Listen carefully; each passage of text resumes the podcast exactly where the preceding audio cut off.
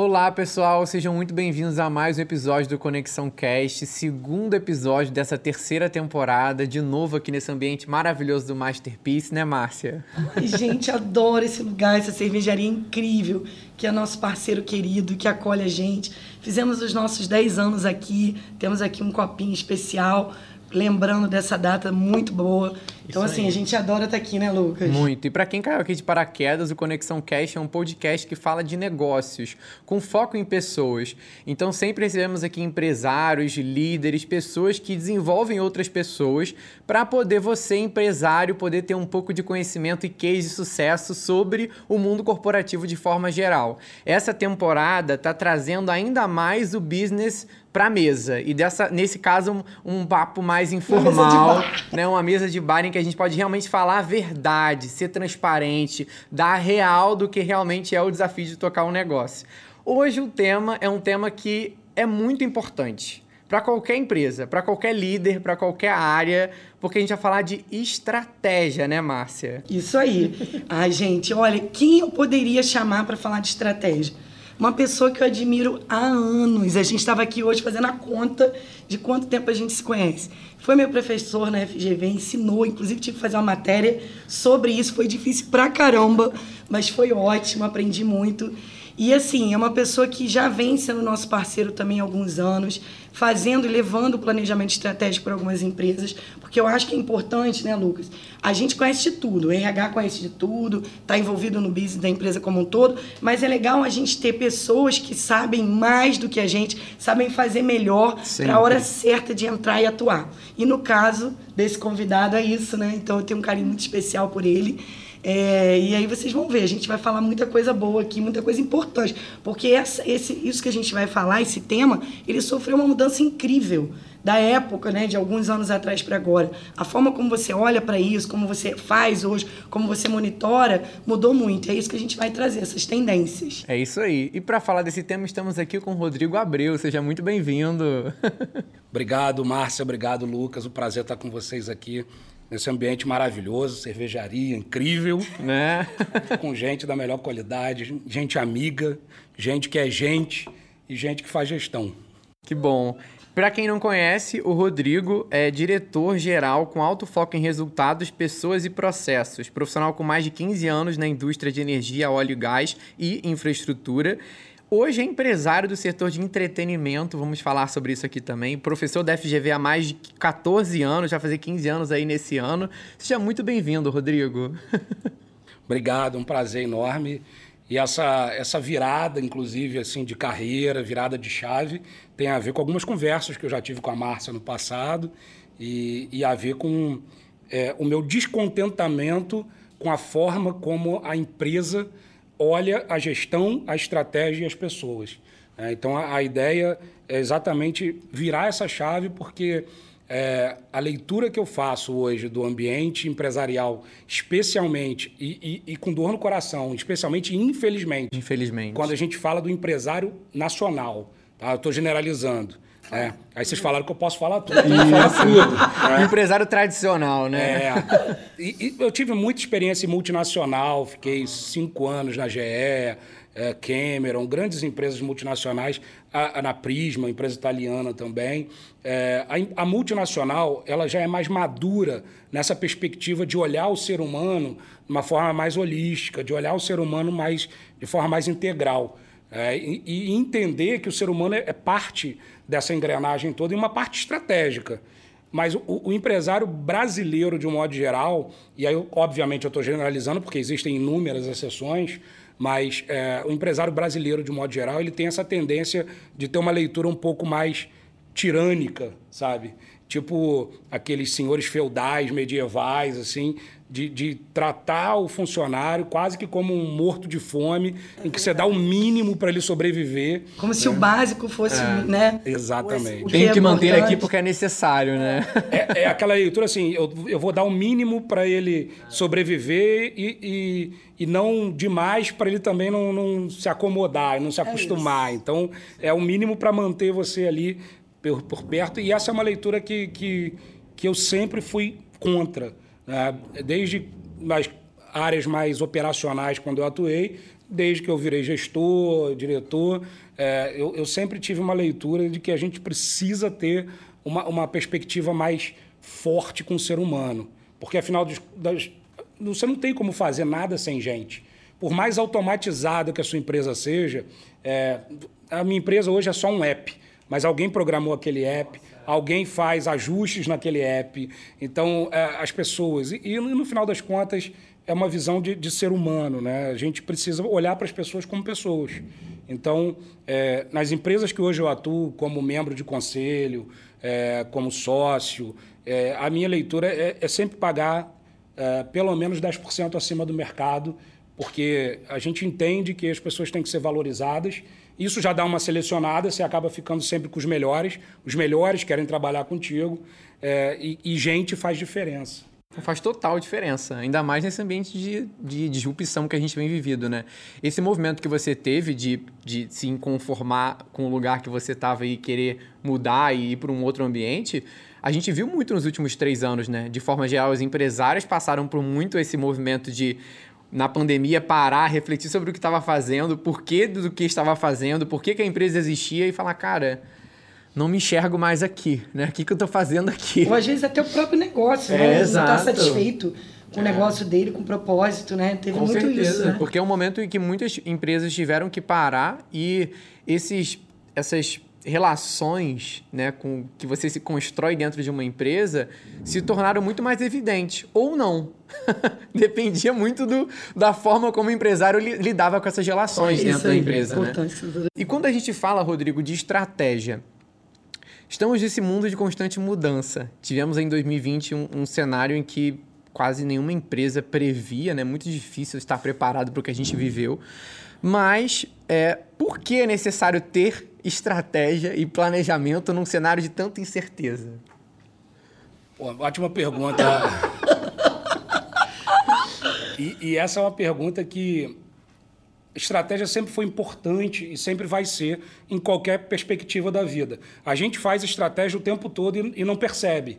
A gente vende o tempo todo e não percebe. A gente faz uma série de coisas que as empresas utilizam de forma mais estruturada, né? mas é, a gente motiva as pessoas o tempo todo e nem sempre a gente percebe. E isso em qualquer esfera, na sua família, uh, no seu grupo social, num clube, numa, numa instituição religiosa que você participe. De, de um modo geral, você sempre vai fazer estratégia. É, a gente faz estratégia até no almoço. Você sabe como é que faz estratégia no almoço? Não, mas eu fiquei curiosa. Como é que a, a gente comida? come um prato básico, assim, arroz, feijão, batata frita e, e, bife, né? Como é que você come? Primeiro você come o bife todo, depois, você come a batata toda, depois o feijão e depois Não. o arroz? Não, eu, eu misturo. Eu Exato. misturo algumas Todo coisas. Todo mundo mistura, é. né? Porque você quer aproveitar uh, o máximo dos sabores, das texturas, uhum. de tudo ali. Então, você vai lá, pega um pouco de arroz, com um pouco de feijão, batata e bife. Aí o bife vai acabando e você vê que o arroz ainda está sobrando, aí você vai cortando um pedacinho menor, né? Gente, eu nunca então, parei para pensar nisso, amigo. Né? que massa. É verdade. Na hora que você vai no mercado... É. É, você quer ver eu passar uma raiva danada? Eu ir com meu pai no mercado. Né? Porque meu pai já é aposentado, já é um senhor, ele tem bastante tempo disponível. Então, quando ele vai para o mercado, ele vai assim. É um acontecimento, né? É, igual uma barata voando, sabe? Não tem plano, né? Então ele vai, ele vai. Aí ele vai. experiência, né? Aí ele, ó, eu tenho que comprar ovo. O ovo tá lá do outro lado do mercado. Ele vai, cruza o mercado inteiro para pegar uma dúzia de ovos. Aí, ah, agora tem que comprar ketchup. Tá, é onde ele estava. Aí ele volta. então, ele passa três horas no supermercado né? e, e sai satisfeito. E eu vou no mercado, tento passar meia hora no máximo, porque eu tenho um monte de coisa para fazer, eu só quero pegar aí as coisas que eu preciso para poder é, é, sobreviver nos próximos 15 dias. Né? Então, quem que está certo? É uma estratégia também. É, mas a questão é quem, qual dos dois que está certo? É, os dois estão certos, porque os dois têm contextos diferentes e momentos diferentes de vida, né? Os dois têm algum objetivo. Ele quer ocupar o tempo dele, ele quer transformar aquele, aquela atividade num, numa atividade social, numa coisa que, que tome o tempo, em que ele se distrai. Eu não, eu quero que aquilo não tome o meu tempo. Então, eu faço de um jeito que, que atende o meu objetivo e, e ele faz do jeito que atende o objetivo dele. Então, é, é, nas aulas lá do MBA, eu falo para os meus alunos que tem uma palavra que resume o que, que é estratégia, e é o caminho. Então, estratégia é o caminho. Então, qualquer coisa que você faça, que você vai definir um lugar que você precisa chegar, um objetivo, um ponto B. Um resultado, talvez. Um resultado. Né? né? Você tem que ter consciência de qual é o ponto A, onde você está hoje, qual é o ponto B, que é onde você quer chegar, e qual é o melhor caminho para essa perspectiva. Então, estratégia é fundamental para isso. E a gente faz isso o tempo todo. Eu saí de casa para vir encontrar vocês. Eu tinha três, quatro opções de caminho. Então, eu vi a melhor opção. Então, e, a, e a estratégia ela delimita também, né? Acho que isso é muito importante, porque quando você não tem uma estratégia bem definida, você fica sem poder de escolha. Tudo é possível, né? Então eu acabo não conseguindo delimitar. E no mundo que a gente vive hoje, que tem tanta informação, tanta possibilidade, a gente estava falando disso aqui um pouco antes, né? Tudo é possível, ideias estão aí aos montes. Se você não tem uma estratégia, você dispersa energia, não consegue concentrar e talvez ter prioridades bem definidas do que focar, né? e aí vira um, um barata voa, né? cada um vai numa direção. É, as pessoas falam assim: ah, minha empresa não tem estratégia. Está errado, tem estratégia. Mesmo que ela não tenha sido definida, ela Pode existe. Pode não estar tá né? estruturada, mas na cabeça de alguém tem um caminho, tem alguma coisa. Até quando você escolhe não definir uma estratégia, você já tem uma estratégia, Sim. que é não definir a estratégia. É. É, mas o que isso não pode ser é um acidente. Isso tem que ser alguma coisa estruturada, não pode ser um acidente, porque senão você vai mudando o tempo todo e aí você corre o risco de perder a identidade da empresa, de perder a noção de direção. E, e os profissionais hoje, a gente estava falando aqui da turma, a turma que nasceu em 2000 já está com 23 anos esse ano, vai fazer 23 anos. Né? E é uma turma que já está saindo da faculdade. Então é, é, muito louco. Eu sou de 77, pensar em pessoas de, que nasceram em 2000 já estando no mercado, no de trabalho, de trabalho né? e é um perfil completamente diferente. Vocês sabem melhor do que eu como é que isso funciona. É, você hoje não fala mais em, em, em envolver as pessoas e gerar comprometimento. Você fala em engajamento.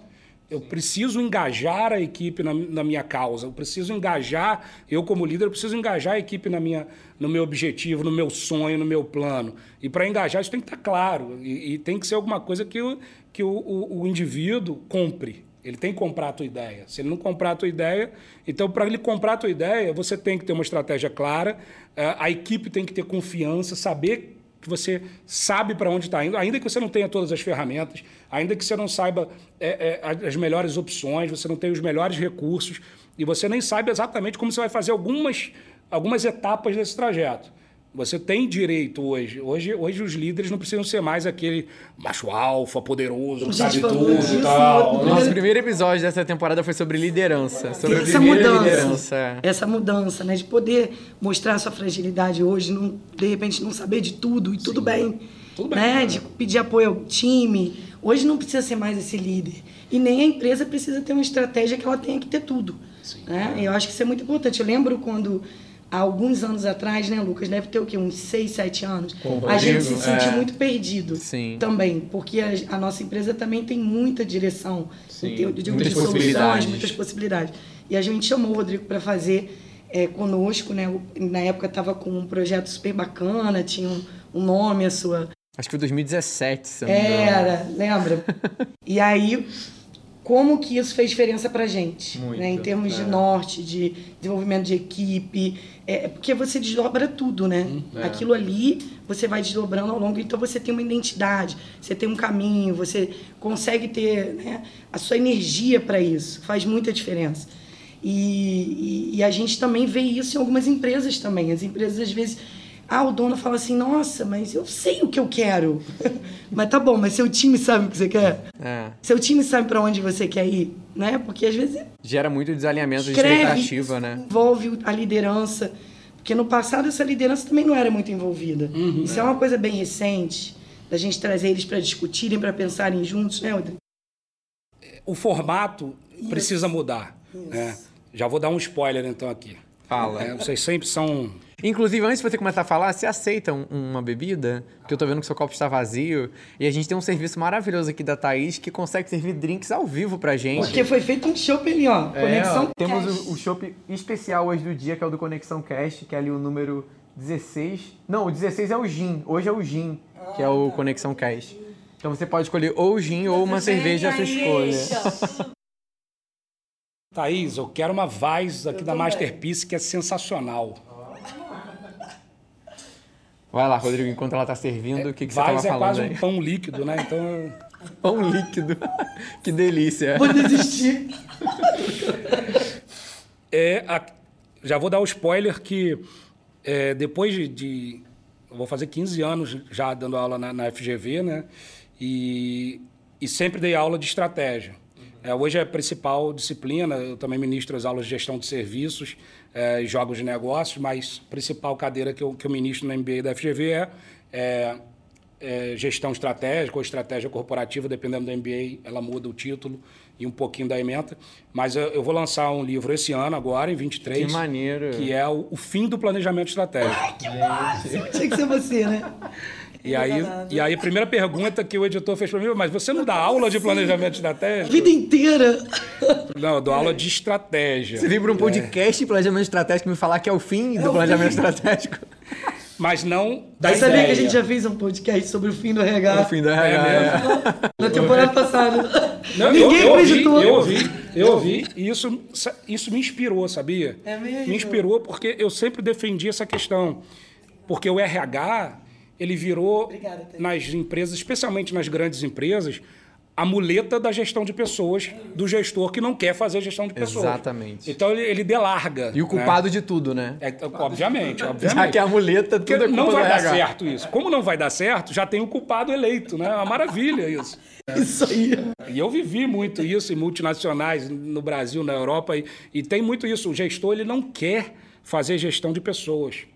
Né? E, e- e a primeira coisa que eu aprendi com meus professores lá na FGV, quando eu fiz MBA lá, mais de 15 anos atrás, era exatamente isso. Quando você vira gestor, mais da metade do seu tempo agora é cuidar de gente. E tem que ser, Tem né? que Porque ser. senão você é consumido pela rotina. E se você não tem esse norte, que tá ligado à estratégia também, né? De que, pô, eu vou ocupar metade da minha agenda com gestão de pessoas, com desenvolvimento de pessoas, a rotina vai ocupar espaço, porque tem demanda para fazer, tem gente que não tá conseguindo dar conta, e que se você não parar para ajudar essa galera, você vai. Mas ir mais ainda a né? importância disso pro business, né? Exato. Porque se você não está crescimento. cuidando de alguém, você não está dedicando seu tempo para isso, você não vai conseguir evoluir. É. Porque vai ficar solto, né, Rodrigo? E vira um limite, né? Vira um limitador, porque você consegue fazer isso até um tamanho. Mas empresas vão crescendo, a sua área vai crescendo, você não consegue mais avançar se você não tiver uma, uma estrutura em que você eh, cuida das pessoas para que as pessoas façam seu trabalho. Eh, então, eu fiquei re- recentemente 30 meses como diretor-geral do aeroporto de Cabo Frio e 80% do meu tempo era com gente, ajudando as pessoas a fazerem o seu trabalho. Então, o meu principal papel era com as pessoas. Na verdade, é meu propósito de vida é ajudar a gente, mas é, é, ali, especialmente nesse cargo, eu tinha que olhar para os meus funcionários todos e diretor comercial, de operações, é, é, os coordenadores, gerente, pessoal de finanças, todas as áreas eu tinha que estar constantemente conversando com eles, trocando com eles, primeiro para que eles entendessem as nossas decisões estratégicas e segundo para que eles conseguissem traduzir isso na tática e, e na parte operacional do dia a dia. Então, é, é, 80% do meu tempo era com gente, 20% eu executava alguma coisa, mas também eu só executava aquilo que só eu conseguia fazer. É, você ainda vestiu um desafio que era liderar líderes, que é um desafio ainda maior, né? Quando a gente faz normalmente programas de desenvolvimento de liderança, a gente até separa essa galera porque existe uma forma diferente, né, do que é exigido de um líder de líderes e de um líder de equipe direto. Tem até o pipeline de liderança que fala um pouco dessa evolução e é muito, é muito interessante ver a empresa tomando, tomando esse caminho, né? Porque eu acho que o primeiro desafio do empresário é conseguir ter os primeiros líderes, deixar de ser ele o líder da galera toda. Depois ele começa a ter que liderar pessoas que lideram outros, então ele começa a desenvolver outras lideranças também. Então isso é, é, é um caminho Mas muito legal. né? até então, eu só queria entender assim, mas aí o fim do planejamento? É, isso mesmo? Volta aqui que eu tô querendo entender. O que, que você ia falar em relação. Você falou assim, o que, é, o que é a diferença é o modelo, né? É o modelo, é, o, é isso que você ia trazer. É, é, é- é o formato, né? A isso. forma como você faz planejamento estratégico hoje, ela foi desenhada na década de 60. né? As ferramentas são muito boas e eu, eu, de forma alguma, questiono as ferramentas. Você vai pegar as ferramentas clássicas, SWOT, análise PEST, uma série de, de ferramentas clássicas que, que elas têm princípios elementares de gestão que raramente alguém vai conseguir derrubar. Né? Eu acho muito difícil que alguém consiga mudar o conceito uh, da SWOT, que é cruzar o, o, ambiente interno com o externo.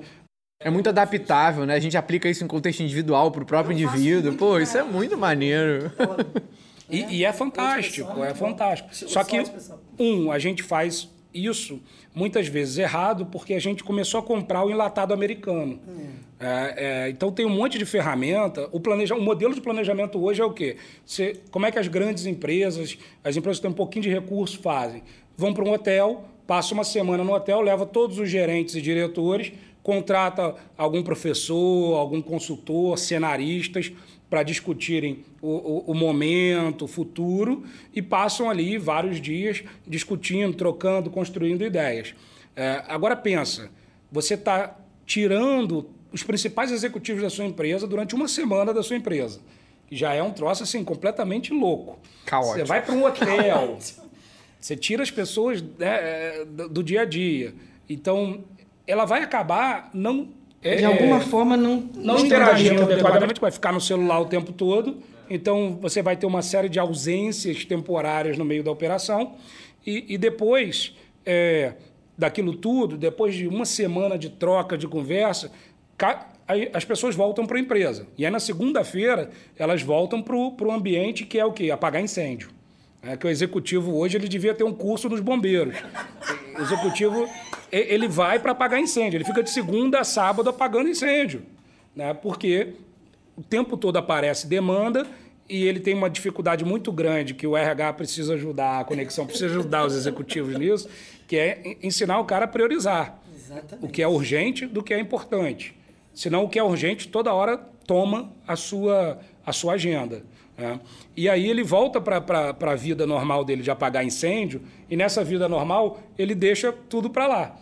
Aquele documento que foi gerado a partir desse encontro, normalmente vai ser um documento é, em texto ou, ou em slides Grande, aí, né? Gigantesco. 70, 80 é. páginas, que algum estagiário vai compilar, né? vai juntar tudo e, e vai ser distribuído, ninguém vai ler. É né? A não ser que tenha uma grande dor de barriga e vai pegar aquilo para o banheiro, pra... mas hoje já tem joguinho no celular, já... o cara não lê mais. Então ninguém lê esse troço. Então, no final das contas, você gastou um dinheiro enorme, gastou um HH imenso, é, deslocou todos os seus executivos durante uma semana. É, e não é que você não vai aproveitar nada. Obviamente, aquelas trocas, aquelas não, as ideias ficam é... na cabeça. A própria convivência é muito proveitosa. É muito Só que esse momento podia gerar infinitos mais, né? resultados. Né? E acabam não gerando por causa desse formato. Então, uh, qual é a minha proposta? E é o que eu já, eu já, tenho aplicado isso há mais de 10 anos nas empresas. Comecei a aplicar isso na GE em 2012 e e desde então eu tenho aplicado em empresas de vários níveis. É, fez para alguns clientes nossos também. Exatamente. A gente tem na parceria, dei consultoria para alguns clientes da Conexão. É, as empresas onde eu atuo como executivo, ou, ou membro do conselho, ou sócio, eu também é, é, levo essa metodologia, que é o ciclo estratégico, que é você incluir a estratégia na rotina da empresa. Então, ao invés de você ter um evento a cada dois, três anos até porque é o seguinte, em seis meses, o cenário pode mudar de uma tal Nossa, maneira. vai mudar. Vai mudar. Vai mudar. E aí o que, que você faz? Para tudo de novo, vai para o hotel de novo, gera aquele custo todo de novo. Então, eu, o que eu proponho hoje é o quê? É você ter reuniões semanais, duas, três horas no máximo, onde você vai construindo usando as ferramentas clássicas, as ferramentas modernas, mas é, é, juntando muita gente ou juntando departamentos específicos em cada momento. Mas é, é, no livro eu vou ensinar essa metodologia toda, que é exatamente o que vocês conhecem bem, a gente já trabalhou junto com alguns clientes, é, para que você consiga, em quatro, cinco meses, você vai construindo o quê? Uma cultura estratégica. Então você traz a sua gerência e a, a, a liderança logo abaixo da gerência, os coordenadores, isso, supervisores, que, é que era uma, uma, turma, uma turma que não, era, que não entrava nesse exatamente nessa discussão. Isso. E se você quer saber quem é que entende da linha de frente, é essa turma. É. Porque o nível ultra operacional, às vezes, não tem uma formação uh, uh, educacional formal suficiente para traduzir o que ela está vendo, o que ela está experimentando em, em, informação, em texto, em palavras. Um olhar mais amplo mesmo, é, né? Mas o supervisor, que é o cara que acabou de vir da... Da, da, da operação. Era analista, era operador. É, esse cara tem um pouco mais de estrutura mental, intelectual, ele consegue... É, tratar essas, esses dados, transformar a informação e trazer para a liderança. Essa turma sempre foi abandonada na hora da construção da estratégia. E então, como é rico né, essa é. troca, né? Como é rica. Você quer saber, é, é, toda empresa que eu entro para trabalhar... Além de uma injeção de ânimo, assim, eu digo. É. Que você dá para essa Pertencimento, né? Pertencimento. Falar, caramba, vão me ouvir. O engajamento. Ou o que está escrito ali, de alguma forma foi eu que colaborei também. E essa questão que você trouxe de transformar essa estratégia em cultura, eu acho que é o ponto. Ah, isso aí. é, de transformar a estratégia em cultura, eu acho que é o ponto-chave. Porque é, tá, a gente estava até aqui olhando na pauta do, do programa, né? A gente viu uma pesquisa da Harvard Business Review que mostra que 85% dos times de liderança executiva gastam menos de uma hora por mês discutindo estratégia. E 50% não investem tempo nenhum por mês. Olha isso. Entendeu, né? A, pesquisa também revelou que, de forma geral, 95% dos funcionários de uma empresa não entendem a sua estratégia. E tá muito ligado essa galera da supervisão e da coordenação que não consegue desdobrar para o time. Porque não, às vezes nem nível... a nível de diretoria, nível de diretoria é. entendeu? Que eu acho que é mais o gargalo, porque não era é. envolvido. Sim. Entendeu, Lu? É, isso é uma coisa muito recente, isso é um trabalho de formiguinha. Vou dizer, a gente escuta até hoje, no próprio clientes que a gente tentou, que o Rodrigo fez e tal. Primeiro é um, mas será? Será que vai envolver? Será que não é melhor ficar aqui a nível de diretoria? Porque tem assuntos que são muito sigilosos, a gente vai entrar em. em e, gente, ué, vamos envolver, vamos lá, eles estão com a gente nisso, entendeu? Então eu acho que tem um pouco desse receio também. Tem. De, de desdobrar e, Medo, e às vezes né? não desdobram e não. Aí não ficam sabendo e não vivem isso na pele diariamente. É. Mas, mas, isso eu acho que é, que é uma síndrome de avestruz incrível, né? Sabe da síndrome de avestruz? Não, é isso que eu queria saber. Na minha época, a gente assistiu o desenho do pica-pau. No desenho do pica-pau, não deve ter base biológica, não, mas a avestruz, quando ela corria perigo, ela enfiava a cabeça, cabeça no buraco. Da terra, Aí é. ficava aquele corpanzil, é assim, exposto, né, completamente frágil, é, é, mas a cabeça estava enfiada no buraco. Então, um monte de executivos e, e sócios e empresários têm a síndrome do, da avestruz. Ele não quer ver o negócio. Que, o que, que ele não quer ver hoje? Que acabou a era da privacidade. A era da confidencialidade acabou. Gente, eu assino NDA, termo de confidencialidade, toda semana, de projetos, de negócios. E, e, e eu fico olhando para aquilo e falo assim: não, isso aqui tudo bem, legalmente tem a sua função, mas na prática, a informação está toda disponível. Toda. Você acha que é, é, os seus funcionários não sabem quanto você ganha, qual é o seu salário? Você está louco, você está louco. As pessoas sabem. É, a informação. Não, está tá, tá totalmente dispersa pela sociedade, né? Se você não envolve essa galera, você está perdendo muita informação valiosa. Porque essa galera lida com clientes todo dia, vê os problemas reais dos sistemas, das, das práticas. E o pior, aí é o pior porque você é, é, permite que as pessoas formem opinião baseado na ignorância delas né? que é, um, é uma, é uma semiconsciência. O que é a semiconsciência? As pessoas hoje têm muito acesso à informação. Então você acha que você trabalha numa empresa que, sei lá, vende fruta. As pessoas que estão trabalhando ali podem não saber quanto a sua empresa está faturando no, na documentação e tal, mas é, elas sabem quanto de fruta está sendo vendido e sabem o preço. Então é uma conta de multiplicar muito simples. Então ele. Aí o que é pior. O que é pior que você está trazendo aí é isso. Porque é. aí fica a fantasia, né? Aí fica a fantasia porque o funcionário fica na semiconsciência. É e na semiconsciência, ele deduz o que ele achar que é interessante. E aí eu falo isso para os meus sócios, meus parceiros de negócio. Falo, cara, não, você tem que jogar mais aberto. Porque senão os seus funcionários vão tirar conclusões erradas. Eles vão achar que você está ganhando muito mais dinheiro do que você está ganhando. Porque ele vai fazer a conta do faturamento. Ah, minha empresa está faturando 50 milhões.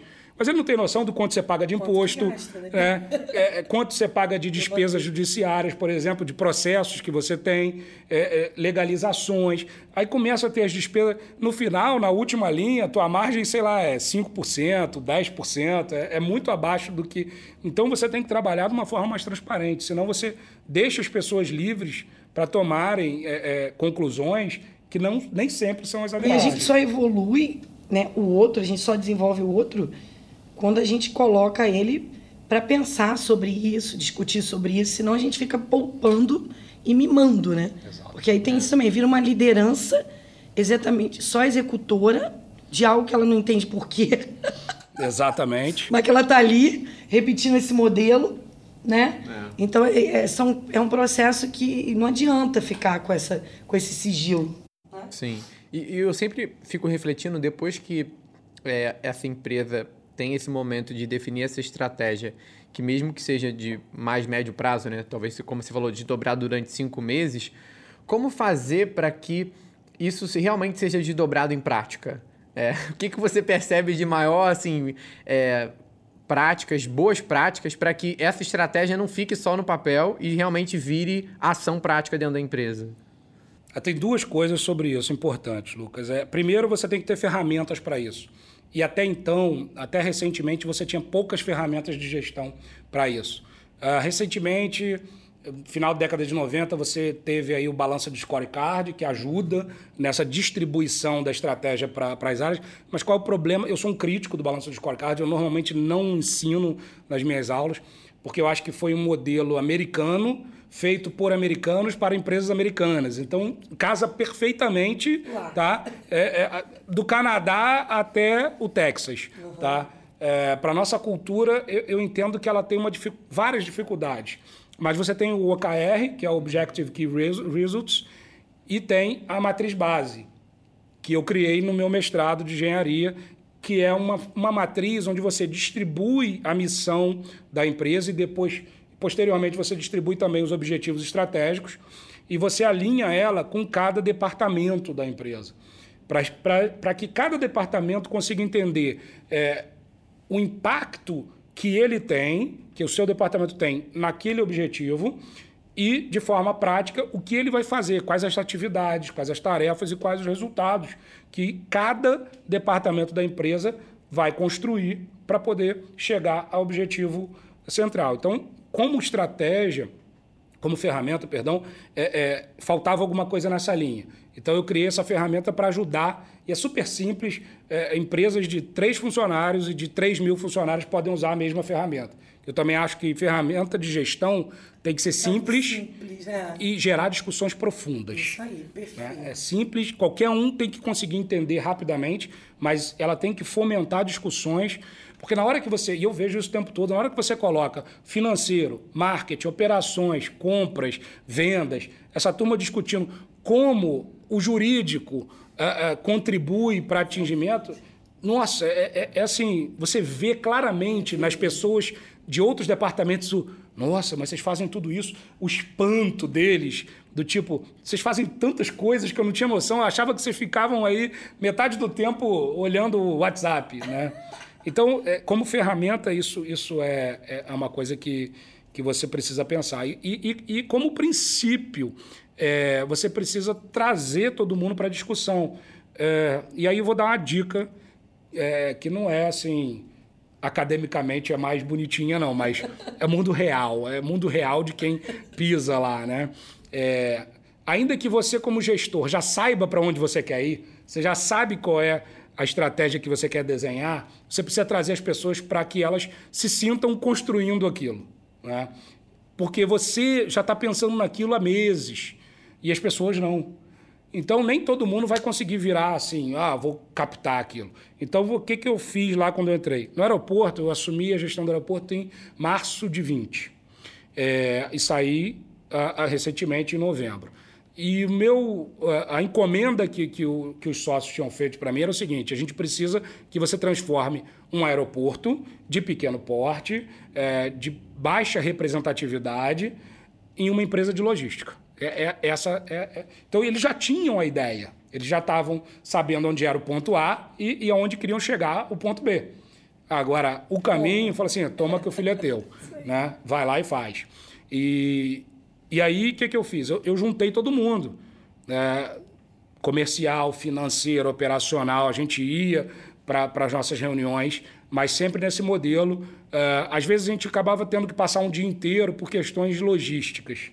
mas porque levar todo mundo do escritório do Rio para Cabo Frio não era muito prático e, e, a maioria das pessoas estava em Cabo Frio, mas os líderes no Rio, então acabava que eu não fazia o ideal. Mas também você não precisa fazer um troço rígido, Sim. assim. É, é, do jeito que dá também. É. Dá, então a gente ia, passava um dia inteiro é, discutindo e eram reuniões assim, ninguém podia sentar.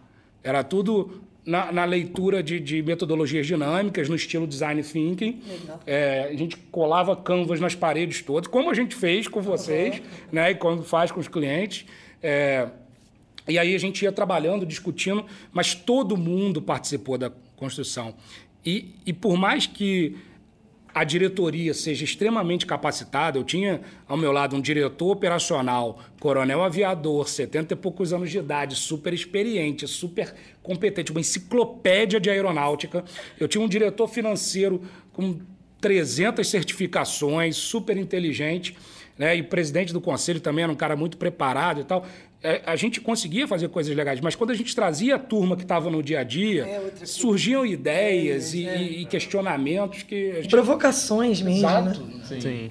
O, que, o que eu percebo muito, assim, falando desse desdobramento, eu concordo muito com essa questão da, de você envolver o time e tratar isso como algo que é um princípio da empresa, porque se você já começa lá na estratégia reforçando que transparência é importante, que pertencimento é importante, colaboração, isso é desdobrado para todas as práticas, né? E é maravilhoso. E eu gosto muito do OKR. Eu acho que o OKR traz para a estratégia justamente o resultado.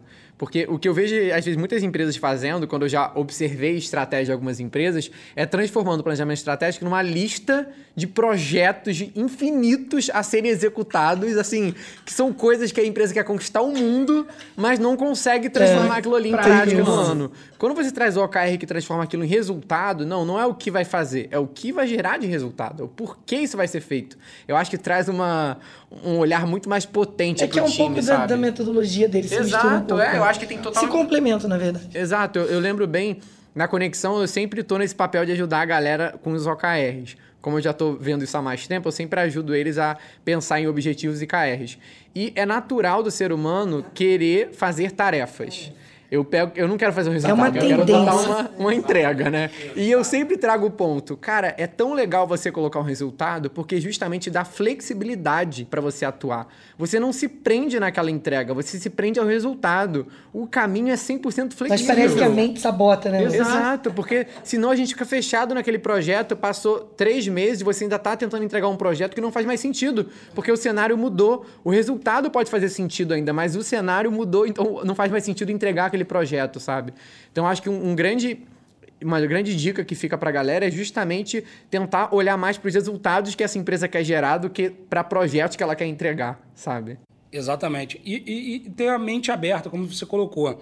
É, é, no livro também eu vou falar um pouco da estratégia do café, que, que foi uma grande inspiração para mim ler sobre a história do café. Né? É, o café hoje para a gente é super comum, ainda mais aqui Brasil, a gente consome café, eu tomo pelo menos um litro todo dia. Né? Também, Sou... Né? Eu Gelado. adoro café. Nossa, delicioso. Gelado. Eu fiz até uma formação em barista recentemente. É, é, na pandemia, porque eu quis me entranhar nessa área, achei o máximo. Foi muito legal. Tem que conversar com o Rodrigo, essa é. história do café é bem legal. Conta é muito, muito legal. Eu, eu, eu, eu, fiz um curso desse também, no tempo que eu morei na Itália lá, fui aprender um pouco. Que legal. E, e, e a história que eles contavam era o seguinte: pensa numa realidade há 3 mil anos atrás, é, onde o café foi meio que descoberto, que é a região de hoje a gente conhece como Etiópia. Né? Agora, há 3 mil anos atrás, recurso tecnológico extremamente limitado, uma área extremamente pobre é, em termos de, de natureza, de, de, de produção de alimento. E aí você tinha um arbusto de mais ou menos 2 metros de altura, verde, no meio de uma savana amarela, uh, com umas frutinhas vermelhas. Então isso é, é, é altamente né, maravilhoso. Exótico. Você está no meio de uma savana, nasce um arbusto verde com frutinhas vermelhas, vamos lá. E aí você já comeu o café, a fruta, é. café? Ela é gostosinha, mas não é nada demais. Sem graça. É, sem graça. Né? É meio doce até, né? É, meio exatamente. Assim. Se você deixar ela bem madura, né, ela fica até bem meio adocicada mas ela não é nada demais. Deixa um rançozinho na boca também que não é muito legal. Então você fica imaginando assim, aquela tribo na Etiópia, aquelas pessoas seminus que moravam nas cabanas, sem ferramentas direito, sem nada, é, que é da época, não é do local só, é, é da, da, época, 3 mil anos atrás, você de repente é, pega aquele fruto e vai consumir e fala assim: ah, não é isso. E aí você vai para a segunda opção, que ah, vamos pegar as folhas. E aí você vai consumir, não é isso. E aí você tenta raízes, né? Faz analogia com batata, mandioca. Não, vamos tentar raiz. Também não é isso. E aí, um determinado momento, aí diz a lenda que um chefe tribal falou assim: pega essa porcaria e joga no fogo. Aí jogou no fogo, veio um cheiro bom. Falou: opa, alguma coisa aqui queimada fica legal. E aí deve ter sido um processo de construção, de aprendizado. Vamos tentar agora a fruta, vamos tentar o chá da folha, né? Quanto Vai... tempo não deve ter demorado, né? Pra... Imagina, meses e meses tentando, tentando. E gente pra caramba falando assim, ah, desiste disso, né? Desiste ah, direto, isso não é novo, isso tem muitos milênios. E aí, num dado momento, alguém percebeu que... Agora, olha como a gente consome esse arbusto hoje. A gente toma uma infusão da semente torrada. E triturada. E triturada. Então, tipo, é uma apelação, assim, tipo, a gente olhou para aqui e falou assim, ah, a gente tem que consumir isso de alguma forma. A gente tem que achar um jeito de... E era o que eu fazia. Quando eu cheguei no aeroporto, e essa história ninguém sabe, mas eu sentava no estacionamento do aeroporto, sentava no chão, as pessoas deviam falar, esse cara é louco, né? Porque o cara tava lá, de terno, sentado no chão, olhava pro, pro, pro terminal de passageiros do aeroporto, para entrar do aeroporto, ficava ali cara, onde é que está o café aqui? É? Como eu vou consumir, assim? Eu não quero o óbvio. O óbvio é a frutinha. A frutinha já tentaram e não está dando muito certo. Vinha de alguns anos de prejuízo, a empresa não estava muito bem. Então, é, é, você já tinha uma, uma leitura de que o óbvio não estava dando certo. Então, você tem que sair do óbvio número um, tentar o óbvio número dois, o óbvio número três, o óbvio número quatro. De repente, lá no óbvio número cinco, você vai conseguir achar alternativas para aquele seu negócio, para ele gerar um negócio. Vocês também, né? Sim. Vocês eram muito fortes do começo com o recrutamento de seleção. Sim. De repente, vocês foram para o outsourcing de, de, de, gestão de pessoas, de RH, né? Muito mérito do Lucas. é, Diz ela também. E, e, e da flexibilidade, é. da Márcia não tratar a conexão como um animal de estimação, mas como um negócio. Porque, ah, tá aqui, não vai ser intocável. Não, eu vou me adaptar ao que tiver que adaptar. Então, é exatamente a estratégia do café. Você olhar para o seu negócio e falar, cara, eu preciso tirar alguma coisa daqui. Muito né? bacana essa dica, né? E o Rodrigo é muito inquieto, né, Ele é, desde que eu conheço ele, é professor e está sempre com dois, três negócios. Aí do negócio ele ainda vira parceiro de um e de outro, enfim.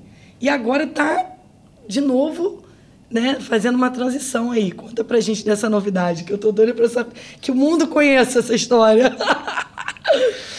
Não, o fantástico é, é, é, que Deus me dá a oportunidade de encontrar gente tão louca quanto eu no meio do caminho que compra essas ideias alucinadas, né? Mas é, de alucinado não tem nada. Assim, eu, é, na, nas minhas viagens eu, eu já vi isso em outros lugares do mundo, que eram restaurantes flutuantes.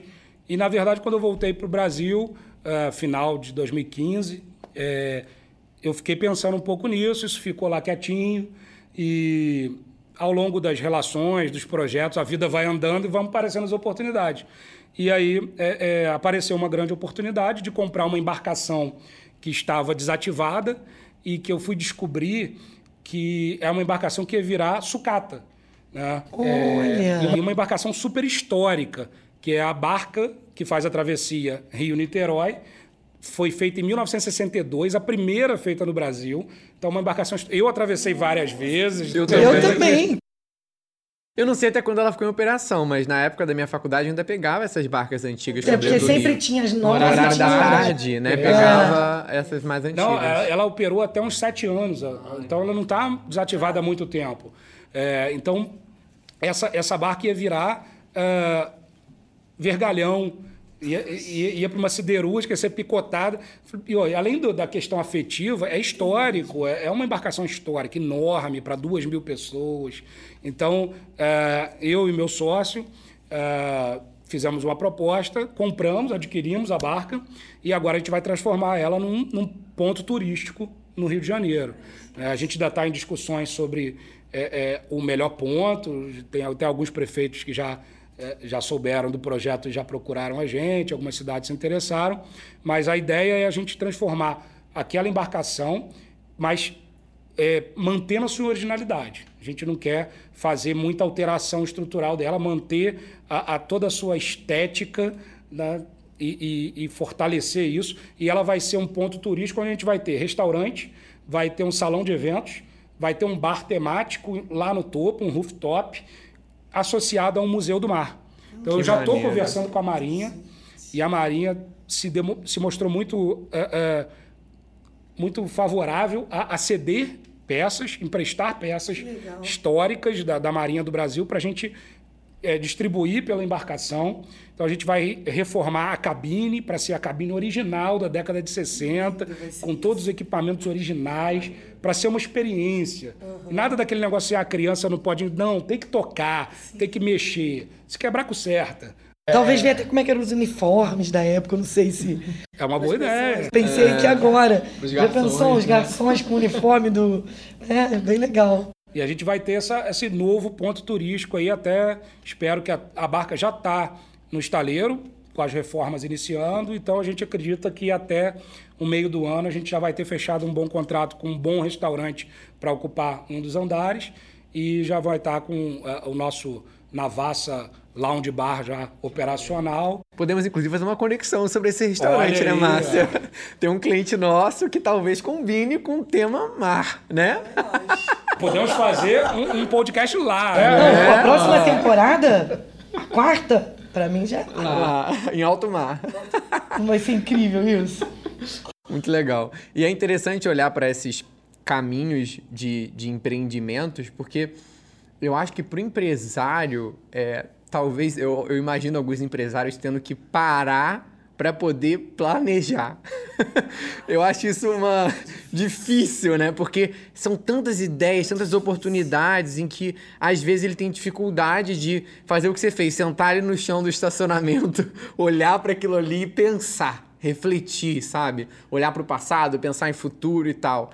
É, o que, que você recomenda, assim? Qual é o caminho para poder ter esse momento de abstração, né? De conseguir café, né? é, tentar se desligar um pouco do, do tudo que a gente vive e pensar em futuro, em estratégia. É exatamente não parar. Não parar. É não parar. Você tem que incluir a estratégia dentro da sua rotina. Mas... É mesmo, você sempre fala muito isso. É, isso tem que entrar não no Não pode entrar como algo a mais. Eu não fiquei dois dias sentados no estacionamento olhando. Eu fiquei meia hora, né? É, e, e, eu fiz isso mais de uma vez. 15 dias depois eu sentei lá, fiz de novo. Agora também, eu estou planejando a barca, mas assim, a gente tem uma realidade no Brasil em que você não consegue também é, trocar o pneu é, com carro parado. O carro parado né? Então você vai planejando e vai andando. Não quer dizer... Até porque é, quando você está discutindo a estratégia com a tua equipe, a cabeça das pessoas começa a convergir para aquilo. Então, naturalmente, quase que por osmose, as ações do dia a dia já começam. Então, ainda que você desvie um pouquinho, não é difícil você voltar para a rota. Claro. E você nunca vai diametralmente oposto. Você não vai fazer um negócio desse porque está todo mundo ali questionando. Se você tomar uma decisão que vai ferir completamente a tua estratégia, alguém vai levantar a bandeira e falar assim: peraí, mas isso aí não, não é um problema para aquilo que a gente fez lá atrás? É, o que mais tem nas empresas? Decisão que é boa para a empresa no curto prazo, mas que vai ferrar o seu negócio no longo prazo. É. Né? Multinacional, isso então é, é, a tônica, porque multinacional hoje é, quase sempre está associado a algum fundo de investimento. Fundo de investimento é a dinâmica de três meses. É a cada três meses é o relatório de trimestre, de quarter nos Estados Unidos, e eles precisam dar resultado. Isso, por exemplo, é, para mim foi um dos motivos que é, é, encolheu a GE. Pensa assim, a General Electric, né, fundada por JP Morgan e, e, e Thomas Edison de maiores há mais cases, de 100 né, anos. Né? Durante mais de um século, ela foi sempre uma das dez maiores empresas do mundo. Hoje ela encolheu muito. Né? Estrategicamente, ela precisou encolher, mas talvez ela tenha usado, é, é, pelo menos no período, os cinco anos que eu tive lá, a leitura era muito financista. Então, como você vai atuar numa indústria que às vezes o ciclo é longo, pensando em resultado de três meses? É, e aí os executivos começam a se matar para dar resultado em três meses. O foco E aí passa já pro era. outro, né? E o problema é que às vezes a decisão que você toma vai ser boa para três meses, mas vai ser horrível. O bônus vale a pena, né? Não, você cria toda uma máquina, o bônus é legal, a GE sabe tratar os executivos bem, eu não posso reclamar disso, é uma empresa incrível. Mas eu entendo que, de repente, lá no Olimpo, as decisões estratégicas de associar a- a- a- o movimento da empresa, o caminhar da empresa à área financeira, ao mercado financeiro, talvez tenha sido é, um, um equívoco. Hoje, para mim, é fácil falar, já aconteceu, então não é difícil, mas é, é, é uma coisa que a gente precisa pensar. As empresas hoje ela têm que ter a sua dinâmica, o seu ciclo. né? Então, você senta e constrói o seu ciclo e você vai inserindo a rotina da estratégia. E você vai chamando as pessoas para conversar. Não precisa ser uma, uma coisa mega formal, não precisa de nada disso. E, e- e valorizar o que a gente tem. Né? A gente sabe. Eu quero fazer uma estratégia para conexão.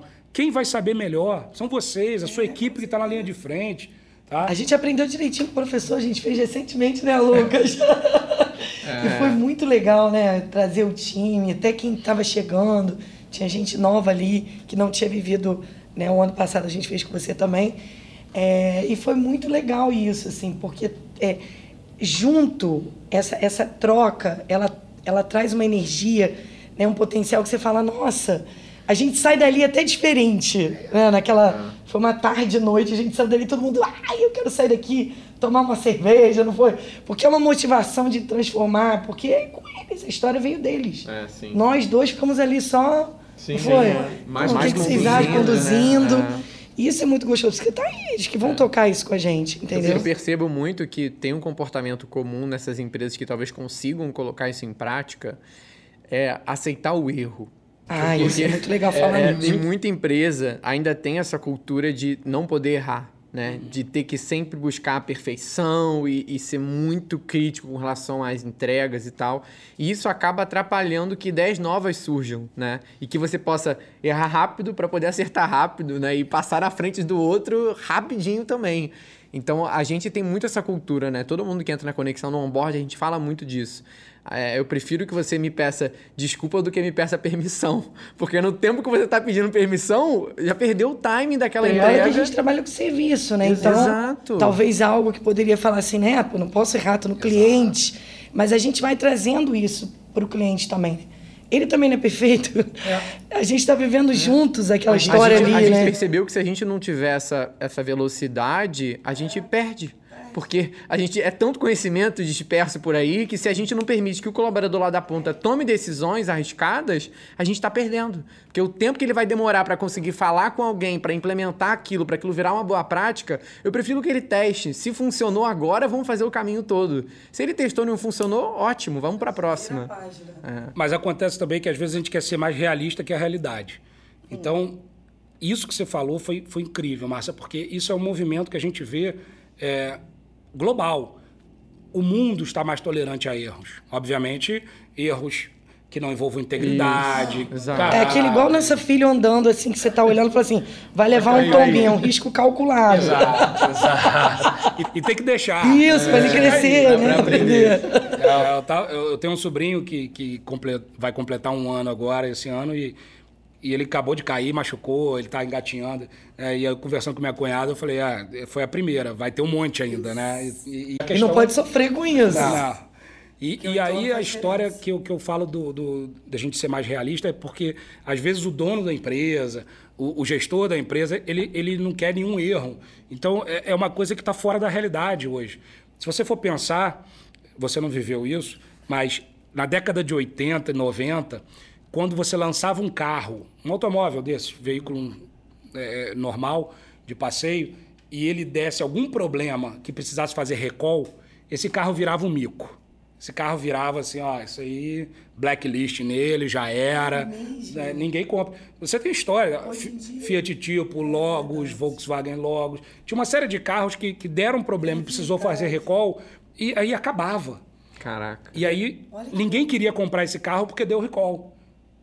E aí eu te desafio a, a procurar na internet hoje um carro que não deu. Até o Toyota Corolla, que era assim considerado um trator, deu recall. Porque isso é, na verdade, um movimento de é, é, derivado do, do Eric Ries, da leitura dele do, do Lean Startup, né?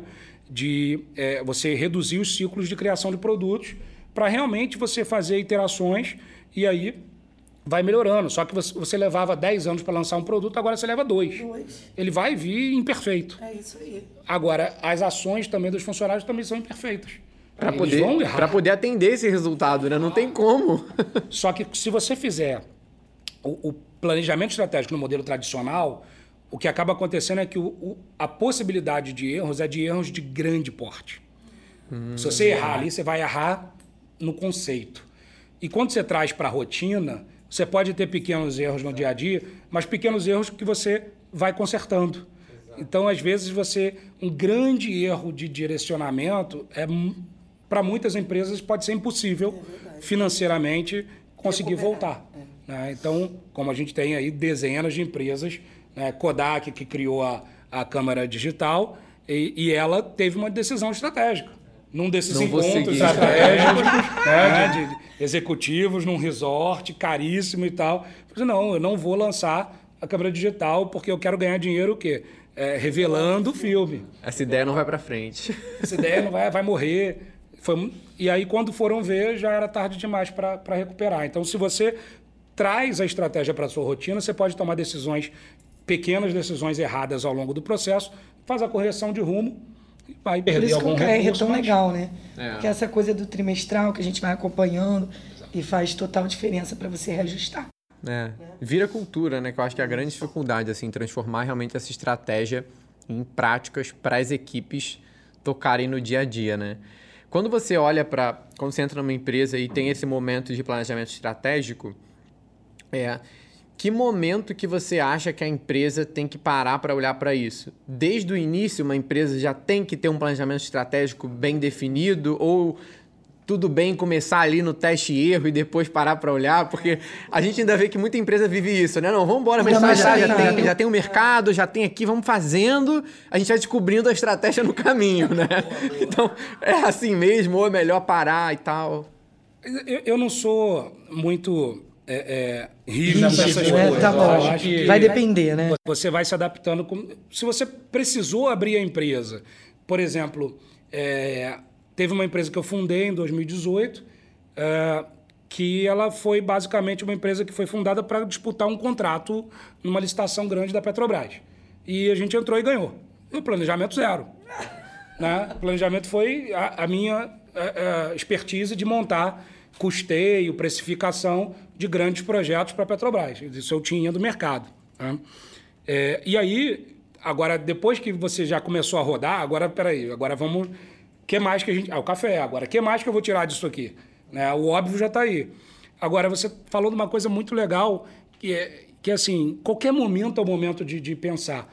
E não só para você pensar a estratégia, mas a identidade da sua empresa. Você rever a missão, a visão ou o propósito hoje.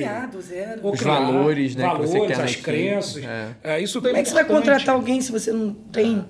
É difícil, né? É a primeira coisa que faz, Difícil faz em qualquer empresa que a gente entra. Não, alguém. não tem como a gente pensar em qualquer programa de RH sem ter missão, e valores real, assim. Não é estar escrito no site. É aquilo ser real. É perguntar pro colaborador, talvez ele não saiba exatamente as palavras, mas ele sabe o norte, assim. Ele tem ideia do conceito, né? A gente entra em empresa que a pessoa nem sabe o que é isso. né? Ela Nunca não sabe, nunca viu, nunca foi oferecido a ela. E aí, como, né? E tem empresa que, que você vai fazer esse ciclo mais de uma vez no ano. É isso. Que está no mercado tão dinâmico, Isso. com tanta interferência do Uma cenário. startup, por exemplo, Por exemplo, né? você pode ter que fazer duas vezes no ano esse, esse ciclo. Não, não é problema também. Mas pode ser que uma empresa fale assim, não, vou fazer um ciclo mais longo de um ano e meio. Depende da, da realidade da sua empresa. Mas é importante que se faça e que você se dê a oportunidade de errar. Mas é, é- é legal você falar do erro, e aí já vou puxar um outro ponto, porque errar, tem um ditado, né? Errar é humano. Você não vai conseguir fazer nada disso se você tratar seus funcionários como um bando de morto de fome. E essa é a leitura que eu, infelizmente, faço de muitas empresas que eu conheço. né? Infelizmente, ainda, é, o perfil de muitos empresários, especialmente os nacionais, empresas nacionais, tem uma leitura de tratar o funcionário como um morto de fome. E aí você coisifica o ser humano, ele virou uma ferramenta. E aí você não vai trazer ele para pensar o negócio para você. Não vai. Porque ele é uma coisa. Um caminho muito distante, né? É. E, e, e, lembra, outro dia eu estava vendo um desses filmes medievais, eu adoro filmes medievais, e me lembra se eu estava vendo um, um, desses lordes suzeranos de terras e, e, como eles tratavam os vassalos que usavam as terras. Gente, falei, gente, é a mesma coisa. Né? Porque o ser humano é o mesmo. A tirania, ela ela está na gente. Se a gente não, não, não se moldar, nós somos pedras brutas que a gente tem que ir se lapidando para a gente poder se conformar né, e, e, participar de uma construção social. Agora, quando você é, faz essa, essa distinção, beleza. E quando você não faz, você se sente assim, não, eu estou certo, eu já faço isso, eu sou um case de sucesso e tal. Mas isso não te é, é, não elimina a possibilidade de você errar e, e, e, não construir alguma coisa. E tem outra, a próxima geração pô, sabe de coisas que você não sabe, tem acesso a informações, a recursos que você não tem. Então você tem que trazer todo mundo para pensar junto. Mas, infelizmente, cada vez mais, e, e, uma das desilusões que eu tive como executivo e, e que me, me motivou, é o famoso pé na bunda que te empurra para frente, né?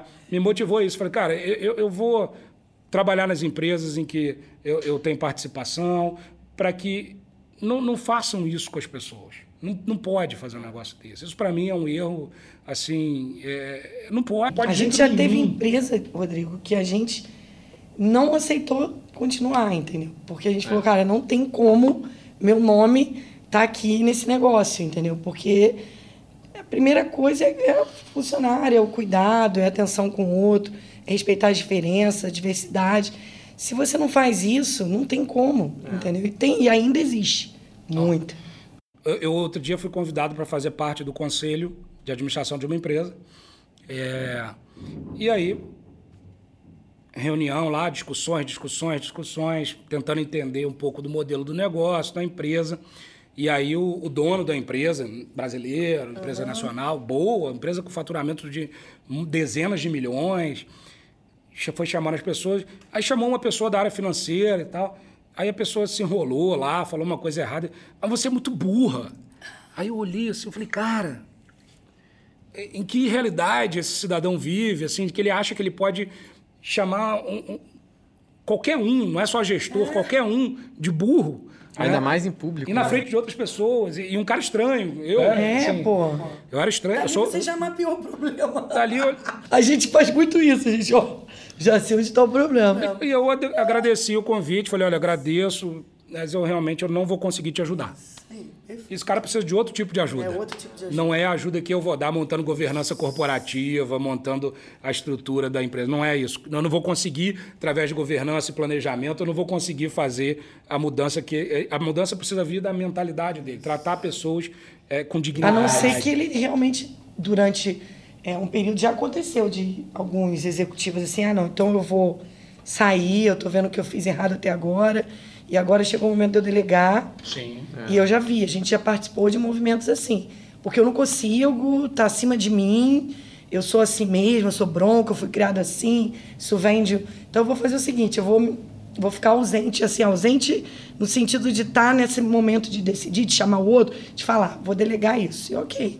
Porque aí ele deu alguém para fazer isso. É. e aí ele entra... passa por um processo aí, né? Porque ele precisa melhorar. Em algum ou momento. o seu trabalho não adianta, coaching, né, Márcia? É, o meu trabalho Mágico, muito isso. com essas pessoas transformando esse executivo. Coaching entra muito com isso. O coaching executivo é para é. isso. Porque é isso que você falou. É o modelo que ele aprendeu, que ele repete e que ele acredita e ele não entende por que o turnover dele está alto, por que, que as pessoas estão insatisfeitas, por que, que o clima é ruim. É. Porque ele fala isso, você é burro na frente dos outros. Humilha a pessoa. Agora, eu vou fazer. Agora é o convidado que vai perguntar. Ah, bonitinho. vamos inverter o negócio. Agora vamos pensar. Essa realidade em que o, o, executivo ou o empresário ele, ele, ele tem aí a sua epifania e, e percebe que ele precisa. É, já aconteceu. Né? Acontece, acontece mesmo. E, e é muito legal quando isso acontece. É. Todo mundo erra. Né? Isso. Né? Agora, e quando o cara não tem, né? E, e já é aquela questão da arrogância, da, né, da prepotência, do cara assim, não, eu sou bom, é, funcionário é subclasse, é, é, tem muita gente que pensa assim, ninguém fala dessas coisas, mas eu vi isso várias tem, vezes. Tem, tem pra caramba. Muito. Né? É, como você, que você dependendo vê? do ramo, então, é. sabe, a gente percebe alguns ramos assim. Sabe? Ah. A gente, quando. É até legal, quando a gente define o nosso ICP, né? Que é um negócio que a gente define lá para a área comercial, para encontrar o perfil de cliente ideal e ter esse mapeamento. Eu lembro que a gente definiu bem isso. A gente chamou até de perfil comerciante. Não pode. Que era, que era a pessoa que pensava no negócio como um comércio, em que o público vem, compra e vai embora. E essa é a minha função, estar aqui. Eu só existo. Eu não cresço, eu não inovo, eu não tenho pessoas. Eu sou um comércio. A gente até definiu assim, né? Que está muito associado a esse perfil de, um, de uma pessoa que normalmente não vê potencial nas pessoas pessoas que só veem ela como algo necessário, puramente financeiro. É, a gente, a gente né? parte do princípio seguinte, Rodrigo: se alguém teve a iniciativa de procurar, é porque talvez por algum motivo ele esteja realmente precisando e não está conseguindo fazer sozinho. É. Então a gente inicia o trabalho. Se ao longo desse trabalho ele continua, mesmo a gente dando feedback é real, é, é assim, ó. Feedbacks duros. Duros. Tipo, não tenho condição, você fez isso ontem com sua funcionária, você fez isso assim, aconteceu isso. Aí a gente fala, então a gente está realmente querendo se, sair, porque você não está aceitando é. a mudança. É. A mudança tem que partir de você. Às, às, vezes alguns aceitam. Depois de feedbacks duros, eles topam fazer o que a Márcia falou. Se retirar um pouco e dar oportunidade para um outro. Um outro líder, não se retira diretamente, mas ele dá, dá mais poder ao Dá mais poder a alguém. Ele sai um pouco de cena para poder ele ia trabalhando ali. E ver, ver se ele se vai gerar resultado, né? Um é. pouco de segurança. Deixa eu sair para ver se vai funcionar. Isso que na mente falando, dele né? não vai, né? Na mente é, dele não vai. Ele acha que não. É, que ele quer uma chance. É, eu, eu, imagino que uma boa parcela sai do tipo assim: eu vou sair para eles quebrarem a cara e me chamarem de volta como redentor. Exatamente, né? exatamente. Que é a perfil. É. Mas, mas, infelizmente, assim, eu tenho visto isso pra caramba. E eu tive vários problemas, mas eu não aceito. É, então, uma vez eu estava numa situação, diretor de uma empresa, tal, e um, um dos sócios estava na reunião, membro do conselho, eu, começou a gritar com a equipe. Não, e aí, também não eu Não, mas eu não, também não vou fazer... O coach. Estardalhaço também. Eu levanto e saio da reunião. Entendi. Aí depois fui procurado. Ah, o que, que eu vi? Eu falei, cara, não, não vou admitir, tá numa reunião. Tá colaborando com Porque você é conivente, né? Se você tá ali prestando algum tipo de serviço. Eu não concordo. Ou, é. Aí não durei muito na empresa, não. Não, mas você tá certo. Mas, mas, graças a Deus. Faz parte. Eu não durei e mais um monte de gente, porque um monte de gente vai vendo que aquilo não, não dura. A própria empresa talvez não dure. A própria Exato, mas a gente vê isso, né?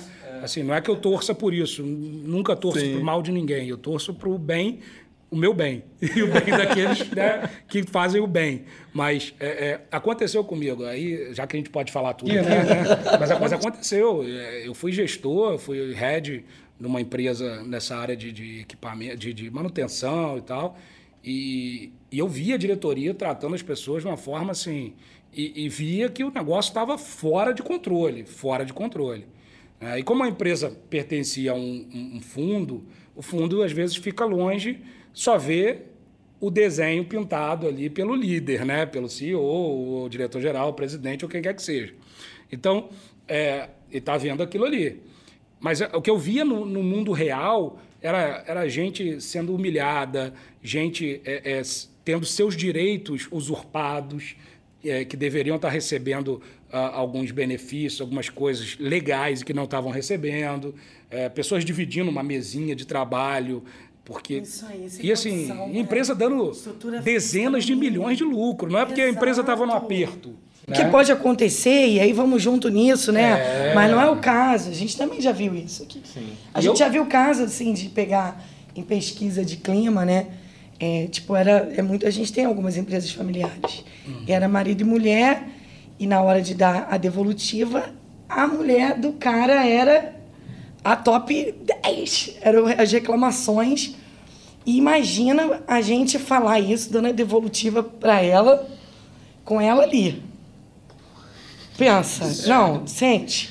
Você mede as palavras. Não, mas falamos. A gente, a nosso valor é falar claro. a verdade de verdade. Esse é o nosso valor. Falar a verdade de verdade. Parece redundante, mas não é. Aí a gente falou. Aí a pessoa começou. Não, porque não sei o quê, quem respondeu, que não sei o quê. A gente falou, olha, mas a gente pode ajudar, tudo tem um processo. Aí ela foi, contou por quê, tem sempre essas coisas de como eu fui criada, de como eu fui aprendi, tem isso também, depois vem, né? E aí a gente começou o trabalho. Falou, bom, você aceita? Quer? Ela não mudou. Aí a gente falou, a- aí a gente chamou, falou, olha, quando vocês tiverem maturidade de ter um RH, a gente volta. Vocês não têm maturidade. Você- fazendo um tem uma descontrato. habilidade enorme para poder falar isso. também. E aí fizemos um descontrato, né? Distrato de contrato, né? Assim o nome. Entendeu? Pô, isso, porque é isso que você tá falando. Tem. Pessoal, estamos chegando ao fim do nosso papo. Ah, Foi maravilhoso. nossa. Nossa, cabeça tá aqui fervilhando de ideias, de aprendizado, né, Márcia? Queria agradecer muito a sua presença, Rodrigo. Foi muito especial. É um tema que a gente ainda vê como uma carência muito grande em diversos empresários, então é muito bom estar aqui promovendo esse conteúdo gratuito aí para o pessoal que está acompanhando. Se você tiver alguma dúvida, comenta aqui embaixo que a gente vai estar acompanhando para poder gerar mais conhecimento sobre o tema. Muito obrigado, Rodrigo. Eu que agradeço, Márcia, Lucas. Acho muito importante a gente ter esse espaço para falar a verdade de verdade, com gente de verdade, né? Sem, sem aquela coisa ali, falando o que os outros querem ouvir. Né? E, e eu desafio você a seguir o podcast da Conexão. Esse ano vai ser um ano desafiador. A gente vai ter uma série de. Já estou me convidando para fazer outros eventos aqui, né? E vai ser muito bom. Obrigado aí pelo convite. Isso aí. Onde o pessoal te, acha nas redes sociais? Me acha no, acompanhar no você. Insta como Prof. Rodrigo Abreu. No LinkedIn, é, Rodrigo Vasconcelos de Abreu. Maravilha. Márcia, onde o pessoal te encontra? Me encontra na Conexão, no Márcia HV Bastos, no Instagram. No Masterpiece. No Master, na Masterpiece. Era isso que eu ia falar, ó. Gente, agradecer nosso parceiro querido que aí tá nos acolhendo. Tá sendo uma temporada incrível e a gente tem muito convidado aí pela frente. É isso aí, pessoal. Muito obrigado por mais um episódio. A gente curte muito estar aqui aprendendo junto com Como a vocês. gente É um- aprende, é, né? é- é realmente muito especial poder ter um projeto como esse aqui na Conexão. É, obrigado a vocês que estão sempre também trazendo feedbacks muito positivos para nós, inclusive o motivo da gente estar aqui um terceiro ano com mais uma temporada sobre o Conexão Cast. Muito obrigado pela presença. Quem não está inscrito no canal, se inscreva no canal, curta o vídeo. Quem está aí no Spotify também pode curtir, salvar aqui o podcast como um favorito. E até o próximo episódio. tchau. tchau. Tchau.